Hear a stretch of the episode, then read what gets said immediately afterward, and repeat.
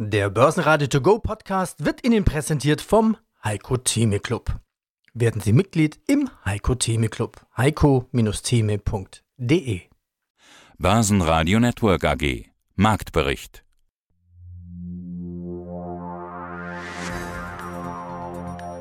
Weiterhin Ping-Pong-Spiel im DAX. 15.600 Punkte, das ist das Maß der Dinge. Aus dem Börsenradiostudio grüßt Sie Peter Heinrich. Sie hören auch meinen Kollegen Andreas Groß. Sowohl die Wall Street als auch der DAX sind stark in dieses Börsenjahr gestartet. Das wissen wir alle. Aber was nach insgesamt viereinhalb Monaten Rallye weithin fehlt, ist das Vertrauen der Anleger in diesen positiven Trend. Die Schlusskurse DAX minus 0,33% bei 15.482 Punkten. MDAX minus 0,6%, 28.857 Punkte. Und in Wien der ATX als Total Return 7.380 minus 0,14%. Mein Name ist Achim Plate, ich bin der CEO der Lycon AG aus Hamburg. Schauen wir uns das Jahr 2022 an. Sie haben ja schon Ihre noch ungeprüften Finanzkennzahlen für das Geschäftsjahr 2022 bekannt gegeben. Steigen wir ein, Asset Under Management 5,7 Milliarden, Umsatzerlöse 26 Millionen, EBTA minus 2,2 Millionen. Vorhin nannte ich es schon, es war wirklich, also aus meiner Sicht zumindest ein sieben-Meilenstiefeljahr. Übernahme BV Holding, dann muss man sich an den neuen Namen Lycon gewöhnen. Sie sind auf dem Weg zum Asset Management, zu einer Asset Management Factory. 2022 mehr fixer Umsatzerlöse, weniger Performance-Fees. Klar, die Börsen liefen schlecht. Was war für Sie das Herausforderndste 2022? Ja, das Herausragende, das haben Sie auch sehr schön eben schon fast zusammengefasst. Es war einerseits ein Jahr, wo wir in der Umsetzung unserer Wachstumsstrategie Growth 25 wirklich fast planmäßig und sehr, sehr gut vorangekommen sind. Wir haben die Akquisitionen auf unsere Plattform genommen, wir haben sie integriert, wir haben pünktlich bis zum Dezember alle Konsolidierungen durchführen können. Das heißt, wir haben jetzt endlich ab diesem Jahr 23 unseren vollständigen Konsolidierungskreis. Wir haben gemeinsame Produktentwicklungen angestoßen, die jetzt im Q1 schon in den Markt gebracht werden. Wir haben unsere Produktpalette im, im Bereich der Nachhaltigkeit entsprechend ja, auf die neue Klasse 8 und Klasse 9 der Auflegungsverordnung umgestellt. Also das war alles perfekt. Das Einzige, was nicht dazu gepasst hat, war, dass wir in einem sehr, sehr schwierigen Marktumfeld 22, wie natürlich alle anderen Marktteilnehmer auch, operieren mussten.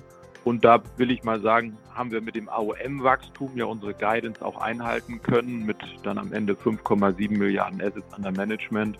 Die operativen Ergebnisse waren für mich nicht befriedigend, weil natürlich, wie Sie auch schon sagten, in dem Jahr leider bis auf rund 800.000 Euro keine weiteren nennenswerten Performance-Fees angefallen sind.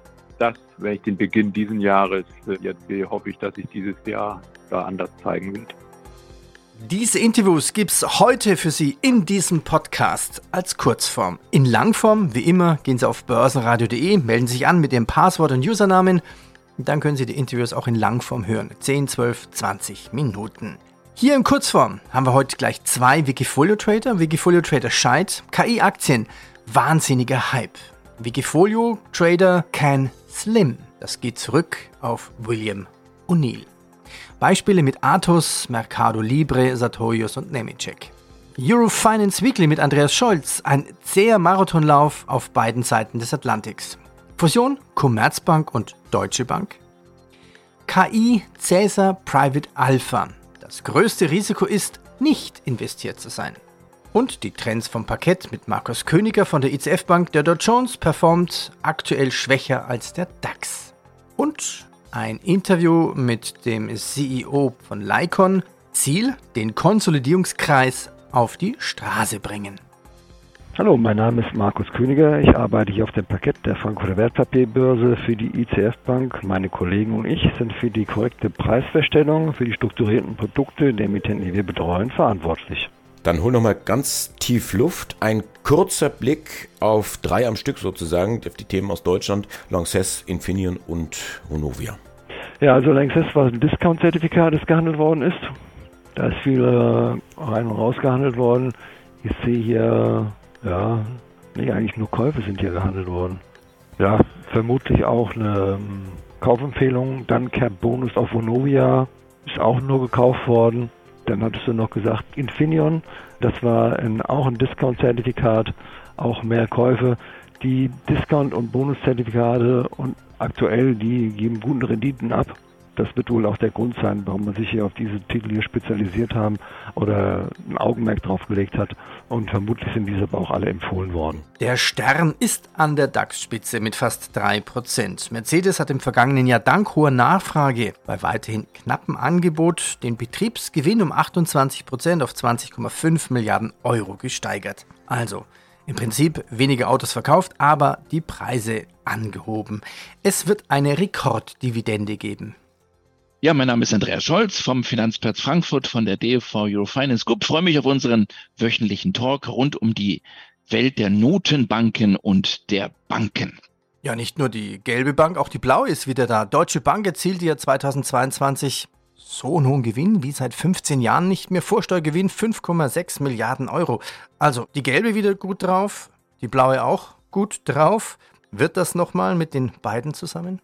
Also es könnte was werden, weil wir erinnern uns ja, in der Krise hat der Staat versucht, da ein, ja, ein, ein, ein Matching zu organisieren, ein Speed-Dating, will ich mal sagen, zwischen den blauen Jungs und den gelben Jungs.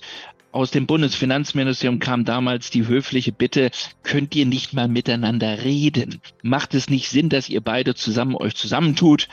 Und dass wir sozusagen eine gelb-blaue Kombination machen. Wahrscheinlich natürlich dann unter der Führung der größeren Bank, also unter den blauen. Und es gab ehrliche Gespräche. Man kam damals, und so lange ist es ja nicht her, Peter, zu dem Entschluss, dass das erstmal keinen Sinn macht, weil man erstmal die Hausaufgaben machen muss. Jeder für sich und weil die Rahmenbedingungen einfach zu schwierig sind. Aber ich würde sagen, das Thema muss ja nicht vom Tisch sein. Und jetzt haben wir eine ganz spannende Personalie bei der Commerzbank. Da kommt ein Jens Weidmann. Da erinnern sich doch einige Hörerinnen und Hörer, Jens Weidmann, Jens Weidmann. Ja, genau dieser Jens Weidmann, der ehemalige und langjährige Bundesbankpräsident, wird mit der Hauptversammlung im Mai neuer Aufsichtsratsvorsitzender der Commerzbank. Da frage ich mich manchmal, ja, ist das jetzt der riesen super Job, wenn ich lange Zeit Bundesbankpräsident war, jetzt Aufsichtsratschef der Commerzbank? Ist nichts Schlechtes. Aber vielleicht denkt der Jens Weidmann schon weiter. Ich will einfach mal spekulieren. Vielleicht sagt er sich, vielleicht kann ich sozusagen der Impulsgeber sein für doch noch eine große Fusion in Deutschland zwischen der Deutschen Bank und der Commerzbank. Vielleicht denkt er schon zwei, drei Schritte weiter und sagt, Mensch, das wäre dann ein Riesenjob. Und dann wird dieser Jens Weidmann vielleicht, also jetzt ist es reine Spekulation, dann wird dieser Jens Meidmann vielleicht dann der Aufsichtsratsvorsitzende einer gemeinsamen großen Bank, der Deutschen Bank dann, nachdem sie mit der Commerzbank fusioniert hat, das wäre dann eine richtige Karriere nochmal. Dann hätte auch Jens Weidmann den Nachbrenner in seiner Karriere gezündet. Also, ich würde das nicht ausschließen. Da kann was passieren, vor allen Dingen, wenn die beiden ihre Bücher in Ordnung gebracht haben, die Probleme im Großen und Ganzen beseitigt haben, dann könnte ich mir eine Kombination aus Gelb und Blau aus Blau und Gelb hier am Finanzplatz Frankfurt durchaus vorstellen. In Deutschland sind die Erzeugerpreise zum vierten Mal in Folge abgeschwächt. Im Januar sanken sie gegenüber dem Vormonat Dezember nach vorläufigen Zahlen um 1%. Der französische Energiekonzern EDF hat im vergangenen Jahr einen Rekordverlust von fast 18 Milliarden Euro eingefahren. Grund waren zum einen der Ausfall zahlreicher Kernkraftwerke, zum anderen die geringere Stromproduktion aus Wasser wegen der Hitze im Sommer. Ja, mein Name ist Peter Schneck. Ich bin der Vorstandsvorsitzende der Zenit-Gruppe mit Sitz in Stuttgart. Wie kommt es dann, dass der Markt, die, die Industrie, ihre Kunden offensichtlich jetzt im vergangenen Jahr 2022 so zurückhaltend waren? Also ich weiß nicht, liegen die endgültigen Zahlen schon vor, vorläufige Zahlen? Sie haben da mit Sicherheit schon einen Überblick. Also natürlich habe ich einen Überblick, aber wie Sie wissen, wir sind börsennotiert, dürfen wir zu den Zahlen dann noch nichts sagen. Wir werden aber sicherlich in dem Korridor liegen, den ich auch angegeben hat. Wir haben ja unsere Guidance nochmal etwas reduziert von 170 runter dann auf Größenordnung so 160, 162 so in der Kante und da werden wir uns auch sicherlich bewegen. Was ist der Grund dafür gewesen? Es hat in den Segmenten eigentlich keine riesige Zurückhaltung gegeben, sondern was wir ja mitgeplant hatten in unserer Guidance war ja auch dass es von diesen 100 Milliarden im Bereich Defense einiges an Ausgaben geben würde. Und wie Sie ja wissen, ist bis zum Ende des Jahres 22 davon nichts ausgegeben worden.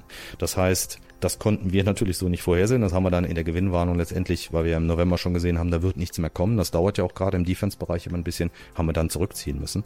Das war der eigentliche Hintergrund. Ansonsten kann ich das so nicht bestätigen. Wir haben andere Bereiche, wenn ich jetzt auch mal das Thema Automotive nehme oder wenn ich das Thema Aviation nehme, die sind eher am Boomen. Viele glauben immer, dass im Automotive das gerade alles ein bisschen schwer ist. Für die alteingesessenen Unternehmen ja, aber die NIOs, die EWUMs und sonstige dieser Welt, die jetzt natürlich auch aufgrund der Digitalisierung in der Lage sind, auf einmal aufzupoppen und mit ganz neuen Ideen Fahrzeuge zu schaffen, haben wir natürlich sehr viel mehr Kunden, als wir in der Vergangenheit hatten. Ja, und auch die Bestandskunden sind im Bereich der Digitalisierung nach vorne treibend, weil sie müssen zum einen neue Antriebe planen, das bedeutet bei uns mehr Lizenzverkauf. Das andere ist aber auch, die müssen sich natürlich schon überlegen, wie sie sich für die Zukunft aufstellen wollen. Sprich, ich muss automatisieren, um meine Mitarbeiter, die ich ja teilweise heute nicht mehr zur Verfügung habe, die paar, die ich noch habe, intelligent einzusetzen und den Rest eben zu automatisieren und die Mitarbeiter dann eben in andere Bereiche zu verschieben. Die Allianz hat im vergangenen Jahr erneut einen Rekordgewinn eingefahren.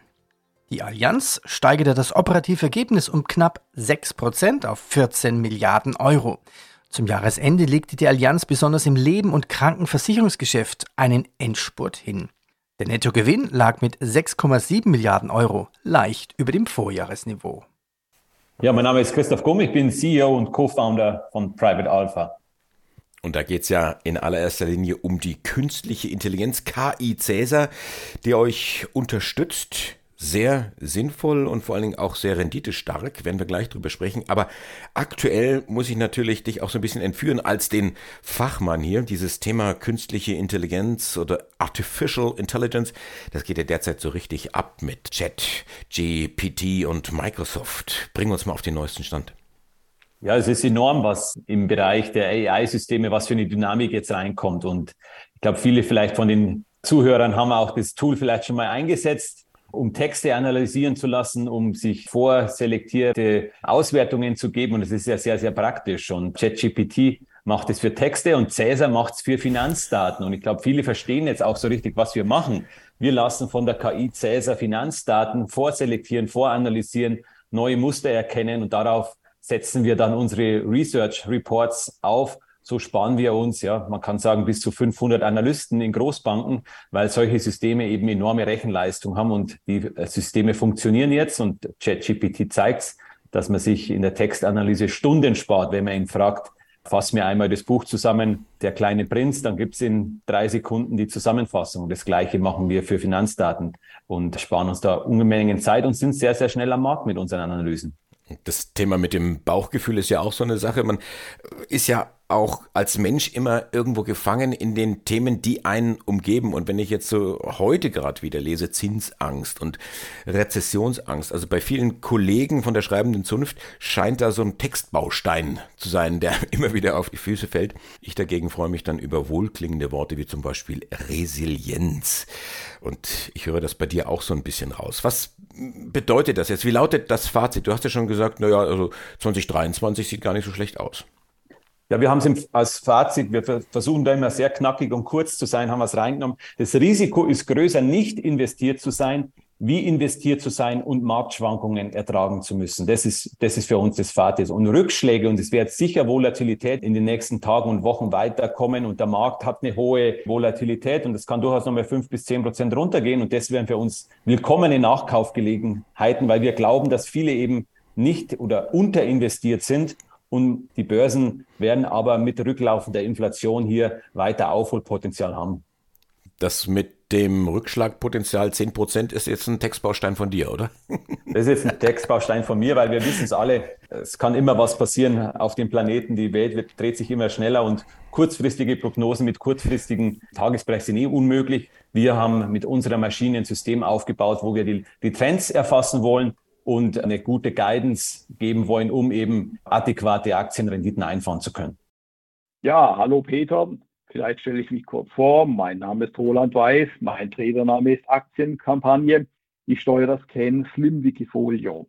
Ken Slim, was ist das? Die Ken Slim Strategie. Es ist eine Wachstumsstrategie. Wir setzen auf Wachstumsaktien Diese geht zurück auf den Amerikaner William O'Neill. Der William O'Neill hat in den USA zur Börsenlegende gebracht. Er hat auch mehrere Bücher geschrieben, zwei davon sind ins Deutsche übergesetzt. Und er, er hat im Internet übrigens diese Homepage Investors Business Daily. Da gibt es auch einen YouTube-Kanal. Machen wir ein kurzes Spiel. Warum hast du diese Aktie im Depot? Doppelpunkt. Warum hast du die Aktie im Depot Mercado Libre? Mercado Libre ist im Nasdaq 100 notiert und das ist die Aktie, die am stärksten Umsatz- und Gewinnzuwächse hat. Was ist das? Das ist ein, also eine Online-Handelsplattform ähnlich wie Amazon, sind aber eher in Lateinamerika unterwegs. Ja, hier geht man eben davon aus, auf Basis der Umsatz- und Gewinnzuwächse, trotz der aktuell reellen Rahmenbedingungen, wo wir sagen, okay, steigende Leitzinsen und so weiter, ist er eher nicht ganz förderlich für Konsum und für die Konjunktur. Dennoch tut der Aktie keinen Abbruch. Ich habe natürlich hier die Chance genutzt, quasi, als wir letztes Jahr eingebrochen sind, Folie nochmal ein bisschen neu aufzustellen, vor allem ein bisschen breiter zu positionieren. Mercado Libre ist quasi die am stärksten steigende, die Aktie, Umsatz und Gewinn am stärksten steigen und das bei schöner Marge. Warum hast du diese Aktie im Depot? Doppelpunkt Sartorius. Sartorius, ähnlich wie Athos, Software oder Nemetschek, das sind natürlich die Wachstumstitel hier in Deutschland. Ja, die drei Titel, das waren, glaube ich, auch mit so die Lieblingsaktien von Beate Sander, die jetzt leider vor ein, zwei Jahren verstorben ist. Ja, schöne Umsatzzuwächse, schöne Gewinnzuwächse. Gut, Sartorius hatte natürlich eine Sonderkonjunktur jetzt in der Corona-Pandemie, weil sie haben sehr stark Tests gemacht. Athos Software, die ebenfalls im Softwarebereich unterwegs. Nemetschek, Nemetschek ist bekannt durch Bausoftware, Allplan. Alle drei Aktien sind letztes Jahr so im Rahmen von den zurückkommenden Aktienindizes sind alle Aktien so ein bisschen unter Druck gekommen. Und das waren natürlich genau wieder die richtigen Zeitpunkte, um einzusteigen. Wenn die eine oder andere Aktie hier natürlich im Wikifolio ein bisschen im Minus ist, das ist nicht ganz so schlimm, weil das Potenzial nach oben ist immer viel, viel, viel größer, jetzt im Moment zumindest, als nach unten. Ja, wie gesagt, wir sind eigentlich weitgehend durch bei den allermeisten Titeln. Was an den Aktienmärkten noch unter Druck steht, das sind natürlich die zinssensitiven Titel. Welche sind das? Ganz klar, das sind natürlich in der Tendenz die Immobilientitel. Ja, und hier Wikifolie zum Beispiel ist es Helma Eigenheim. Heißt, die stabilisieren sich aber auf niedrigem Niveau. Helma Eigenheimbau ist auch so ein bisschen so ein Geheimtipp. Die Aktie ist fundamental unterbewertet, Kurs-Buchwertverhältnis unter 1. Ja, obwohl wir in Deutschland eigentlich alle Wohnungen suchen und Wohnungen brauchen und haben wollen.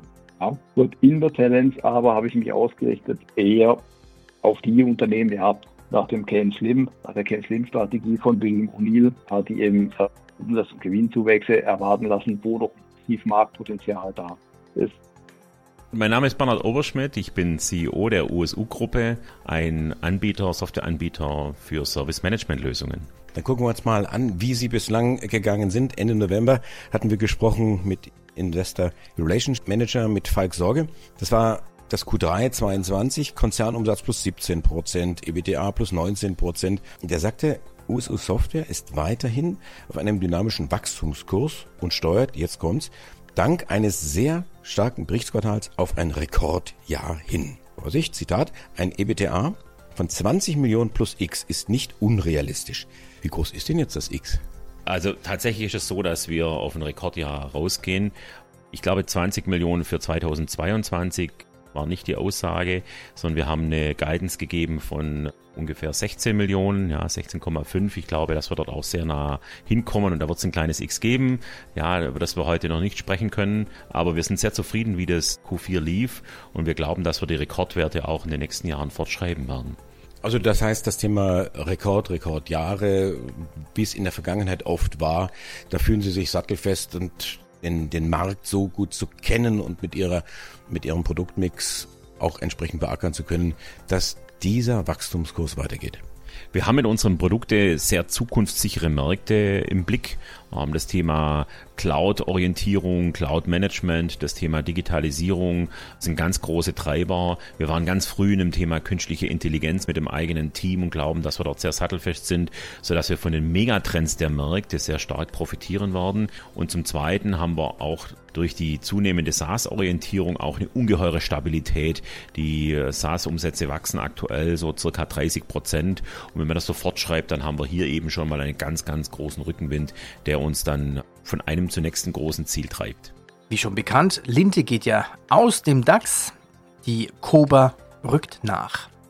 Die Swiss Re ist wieder in der Gewinnzone. 2022 erreichte der Rückversicherer unter dem Strich einen Reingewinn von 472 Millionen Dollar, nach einem Plus von 1,44 Milliarden im Jahr zuvor. Guten Morgen, mein Name ist Roland Niklaus, ich bin der Finanzvorstand der Smart Broker Holding AG, bin allerdings schon seit 2008 mit dem Unternehmen verbunden, zuerst als Aufsichtsrat, seit fast 15 Jahren und jetzt seit April 2021, also anderthalb Jahre Vollzeit in Berlin. Verbreitung der Einkommensströme, das ist natürlich auch Sinne des Unternehmens. Sprechen wir doch über die Zahlen. 2022 ist rum. Was können Sie mir sagen, wie ist das Jahr gelaufen? Also 2022 war natürlich ein historisch schwieriges Börsenjahr. Und ich denke, das wissen wir alle. Und vor dem Hintergrund war es unser ja, finanzzahlenmäßig zweitbestes Jahr. Wir hatten etwas über 52 Millionen Umsatz, ungefähr 30 davon im Medienbereich, 20 in der Transaktion. Wie gesagt, die Transaktion war halt ja null Millionen Umsatz, also gar nichts in 2019, ist sehr, sehr schön gewachsen. Und wir haben ungefähr 9 Millionen EBITDA erwirtschaftet plus minus. Das heißt, äh, die Marge ist bei 17 Prozent. Wir kommen eigentlich von einer sehr, sehr viel höheren Marge. Im Mediengeschäft bei irgendwo 45 bis 50 Prozent. Und im Brokerage-Geschäft, das bauen wir natürlich gerade auf, aber auch da müsste das Ziel sein, auf wesentlich über 40 Prozent mittelfristig zu kommen. Das heißt, ähm, vor dem Hintergrund von einem sehr, sehr schwierigen Börsenumfeld haben wir finanziell gut abgeschnitten. Aber was uns freut, noch mehr freut, ist, dass wir 30.000 neue Depots eröffnen konnten. Das ist ein Wachstum von 10 Prozent. Und bei den AOCs auch zulegen konnten. Ja, und ich glaube, das ist ganz, ganz wesentlich, weil wenn Sie das vergleichen dann mit der Performance selbst von sehr, sehr großen, ganz, ganz wichtigen etablierten Spielern im Fondsbereich, im ETF-Bereich, die sind alle irgendwo gefallen, haben alle irgendwo federn lassen müssen. Und das zeigt eigentlich die Stärke unseres Produktes und ja, unserer, unserer Unique Selling Proposition. Wie gesagt, nochmal 0 Euro für diese gesamte Produktpalette, das volle Spektrum. Und das ist halt ein echtes Alleinstellungsmerkmal, was sehr, sehr stark ist, was sich auch in diesem sehr ja, historisch schweren Umfeld in 22 bewährt hat, wovon wir ausgehen, dass mit dem neuen Commerce-Modell, mit der neuen IT-Plattform, mit den Apps, dass wir das in den nächsten Jahren stärken werden und im Prinzip an Wachstumsraten anknüpfen können, die wir da vorgesehen haben. Wir hatten ja im ersten Jahr 80.000, im zweiten Jahr 120.000 neue Kunden gewonnen. Basen Network AG Marktbericht Der Börsenradio To Go Podcast wurde Ihnen präsentiert vom Heiko Theme Club. Werden Sie Mitglied im Heiko Theme Club. heiko-theme.de